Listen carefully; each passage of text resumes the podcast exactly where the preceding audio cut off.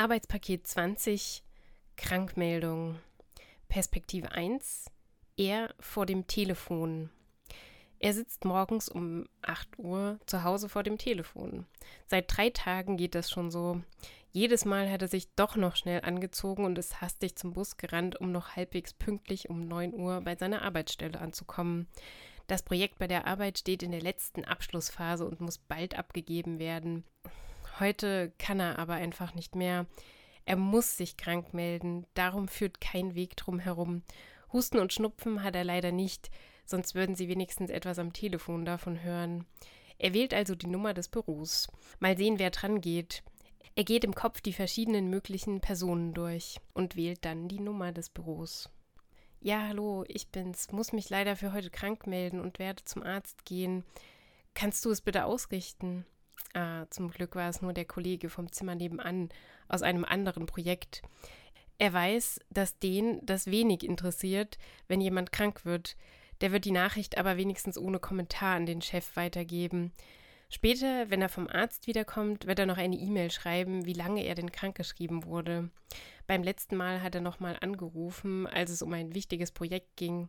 Damals wurde er auch schon krank, weil er samstags arbeiten musste, sowie zusätzliche Überstunden in der Woche machen sollte. Dann kam vom Chef persönlich die Bemerkung am Telefon, wir haben hier ein wichtiges Projekt und dann machst du sowas. Ungerechter geht's in der Arbeitswelt nicht zu, glaubte er, bis er sich bei einer anderen Arbeitsstelle extra noch einen Tag zur Arbeit hingequält hat und ihm just an diesem Tag die Kündigung vorgelegt wurde. Er muss lernen, dass es ein Fehler ist, sich immer weiter zu quälen, denn dann ist die Krankheit in einer Woche nicht auszukurieren, sondern dauert mindestens zwei Wochen. Die Kollegen werden sauer, weil sie mehr Arbeit leisten müssen. Er denkt immer, dass sie glauben, er simuliere irgendeine Krankheit vor und macht sich zu Hause einen schönen Tag. Aber vorher haben sie schön Druck auf ihn ausgeübt, dass er das und das noch schnell erledigen soll. Er bemerkt, dass sie dann manchmal selbst komischerweise mehr Pausen machen als sonst, während er in der Arbeit versinkt. Jetzt, wo er sich zu Hause entspannen könnte, macht er sich trotzdem all diese Gedanken über die Arbeit und kriegt ein schlechtes Gewissen, weil er nicht da ist. Obwohl er sich der Tatsache bewusst ist, nichts Böses gemacht zu haben, beschleicht ihn immer wieder das Gefühl, die Kollegen würden ihm eine Krankschreibung oder einen Urlaub übel nehmen. Er kann sich auch gar nicht auskurieren, denn am ersten Tag kontaktieren sie ihn per SMS, senden ihm Nachrichten im Messenger oder rufen schlimmstenfalls an, um zu fragen, wo er etwas abgespeichert hat. Perspektive 2 Sie hinter dem Telefon.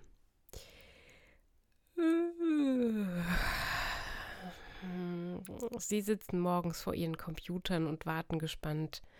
Er müsste schon längst da sein. Als das Telefon klingelt, nimmt einer von ihnen ab. Die anderen lauschen. Ah, der Kollege ist krank geworden. Das war ja wieder klar, denken sie sich. Jetzt müssen sie Überstunden machen, weil der wieder mal ein bisschen Kopfschmerzen hat. Sie gehen doch auch jeden Tag zur Arbeit und es macht ihnen gar nichts aus. Der soll sich mal nicht so haben, denken welche. Einer überlegt, ob der Kollege nicht vor ein paar Tagen schon so aussah, als würde er krank werden, aber er sagt es den anderen nicht. Die denken nämlich, Mensch, hatte der ein Glück, dass der Kollege aus einem anderen Projekt an das Telefon gegangen ist. Einer von ihnen hätte sich da schon ein wenig beschwert und gleich noch am Telefon gefragt, wo was abgespeichert wurde. Sie müssen sich jetzt immerhin einen Überblick über seine Arbeit verschaffen, nur weil der zwei Tage nicht durchgehalten hat. Den Chef wird das ja sowieso verärgern, und wenn sie das Projekt nicht fertig machen können, ist die Hölle los. Da wird vielleicht auch einer gekündigt. Vielleicht ist es der. So sitzen sie zusammen in einem Boot, nur weil der wieder mal das Ruder weggeworfen hat. Die ganze Zeit über ging es noch mit ihm. Er hat ihnen ja immer nur mit einem gequälten Gesichtsausdruck Arbeit abgenommen. Als ob das nicht selbstverständlich wäre, wenn man zwischendurch den Kollegen mal unter die Arme greift. Und jetzt ist der so urplötzlich krank geworden. Das glauben sie ihm nicht so richtig. Der war doch vor vier Wochen erst im Urlaub und hat sich schön erholt, während sie hier geschuftet haben. Mal sehen, wie lange er dieses Mal wieder krankgeschrieben ist. Der wird es ja bestimmt später in der Mail nochmal sagen. Und nach einer Woche geht er bestimmt nochmal zum Arzt, um zu verlängern. Der glaubt immer, so würde sich das Projekt einfach von alleine erledigen und sie würden das einfach so leicht erarbeiten. Aber dadurch sind sie dann mit ihrer eigenen Projektarbeit zurück. Da muss der dann wenigstens die ganzen Zuarbeiten dazu leisten. Sie müssen sich ihre Kraft schon regelmäßig sparen, um seine Ausfallzeiten zu kompensieren. Der integriert sich ja sowieso nie in den Pausen, wo sie mal privat ein bisschen ins Gespräch kommen. Was der wohl zu Hause macht? Anscheinend interessiert er sich auch gar nicht für sie, deswegen wird er ihnen auch mit der Zeit egal. Zu Hause macht er bestimmt Partys und säuft sich zu, so krank wie der immer aussieht im Büro. Ist ja schön für ihn, wenn er sich seine Kraft für seine Freizeit aufhebt, aber sie finden es nicht in Ordnung, wenn das auf ihre Kosten geht. Sie verbringen ihre Freizeit regelmäßig zusammen. Da weiß man wenigstens, wann man den Kollegen mal auf seine Kopfschmerzen ansprechen kann und wann nicht. Aber einer, von dem man so gar nichts weiß, was der macht, das ist irgendwie komisch. Sie wissen immer gar nicht, worüber sie sich mit ihm unterhalten sollen, außer der Arbeit. Naja, immerhin sind sie seine Kollegen. Perspektive 1. Er in seiner Wohnung. Er denkt an die Arbeit und seine Mitmenschen. Er ist müde und kaputt von der Krankheit. Er muss sich quälen, dass er die Tage irgendwie übersteht, sich Essen macht und einkauft.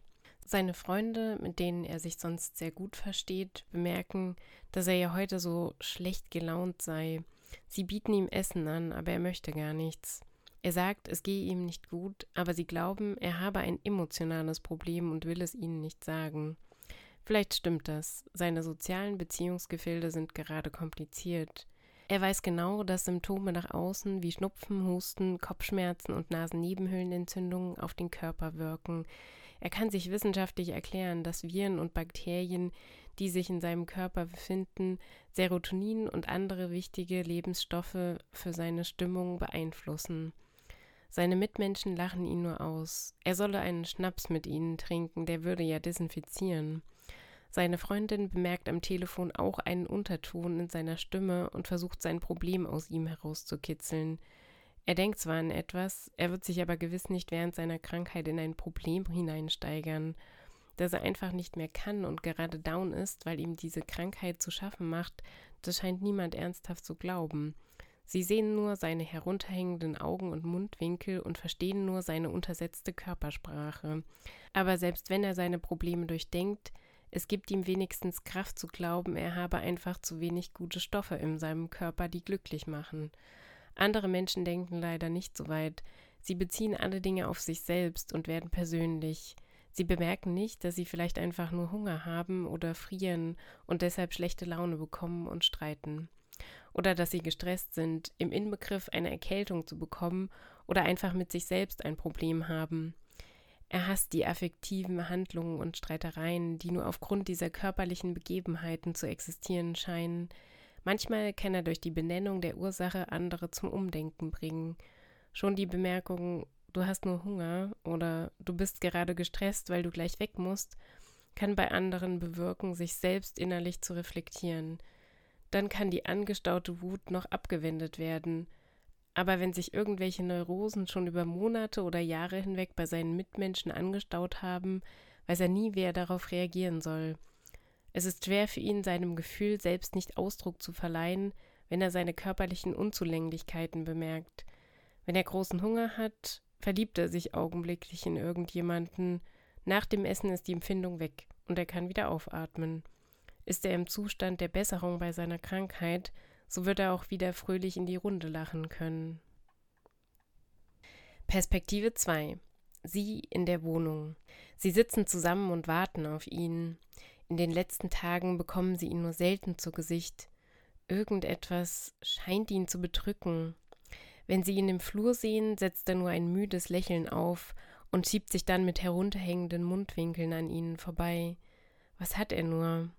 Wenn sie ihn fragen, weicht er ihnen aus und erklärt, dass seine schlechte Laune nur von der Krankheit komme und dass es ihm halt nicht gut gehe.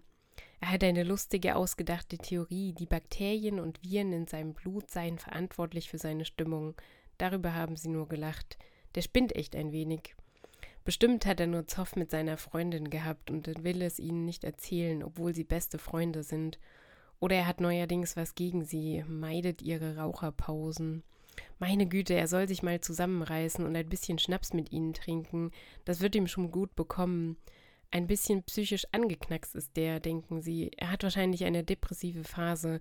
Das Wetter ist halt auch nicht so gut im Moment. Da ist jeder von ihnen ein bisschen angespannt, aber er übertreibt es echt. So ein bisschen Erkältung wird er ja noch überstehen können. Jetzt haben sie extra auf ihn gewartet mit dem Essen, obwohl sie eigentlich Hunger hatten, und dann will der Kerl gar nichts essen. Einer von ihnen denkt sich, vielleicht geht es ihm wirklich nicht gut. Er wünscht ihm deshalb zum Gute Nacht sagen eine gute Besserung. Er findet, dass der heute zwar krank aussieht, aber trotzdem süß weil er sich gerade in ihn verguckt hat. Er würde sich sofort mit dem zusammen ins Bett legen, auch wenn er gerade ein bisschen krank ist. Nach dem Essen mit den anderen denkt er nicht mehr daran. Er hat ja selbst eine Freundin. Sie konnten heute alle nicht nach draußen, weil es geregnet hat. Es entfacht sich also noch vor dem Essen eine heftige Diskussion darüber, was mit dem einen los sei, und sie streiten sich, weil einer ihn verteidigt. Naja, das wird schon wieder. Immerhin sind sie ja seine Freunde.